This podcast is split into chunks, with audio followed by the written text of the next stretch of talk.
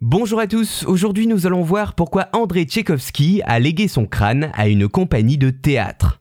Le compositeur et pianiste polonais André Tchaïkovski a toute sa vie été fortement intéressé par le théâtre et plus particulièrement par un dramaturge, William Shakespeare. Ce n'est pas le seul, me diriez-vous, à avoir été touché profondément par le créateur de Roméo et Juliette, oui c'est vrai, mais c'est sûrement un des seuls à avoir fait quelque chose d'un peu particulier en hommage à ce dernier, nous allons voir ça.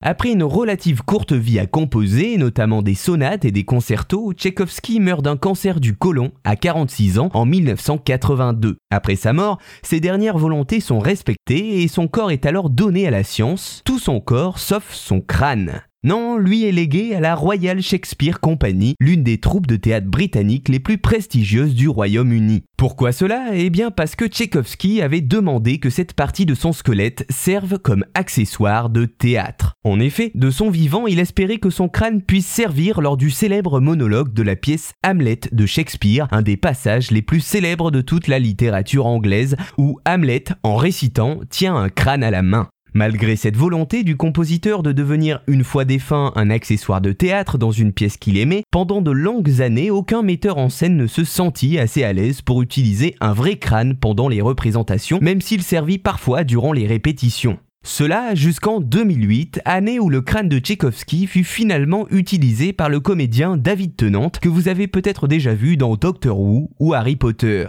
Et cela sera fait pendant des représentations d'Hamlet au théâtre Courtyard à Stratford-upon-Avon au Royaume-Uni. La presse ayant relevé cette information, la compagnie finit alors par annoncer ne plus utiliser le vrai crâne de Tchaïkovski car selon un des porte-paroles, je le cite, le crâne serait trop distrayant pour le public. Mais il s'agissait en réalité d'une ruse, le crâne ayant finalement bien servi tout au long de la production de la pièce et même pour une adaptation sur la seconde chaîne britannique BBC 2. Pour Gregory Doran, le metteur en scène de cette adaptation de la pièce, je le cite, le crâne d'André Tchaïkovski était une partie très importante de la production d'Hamlet.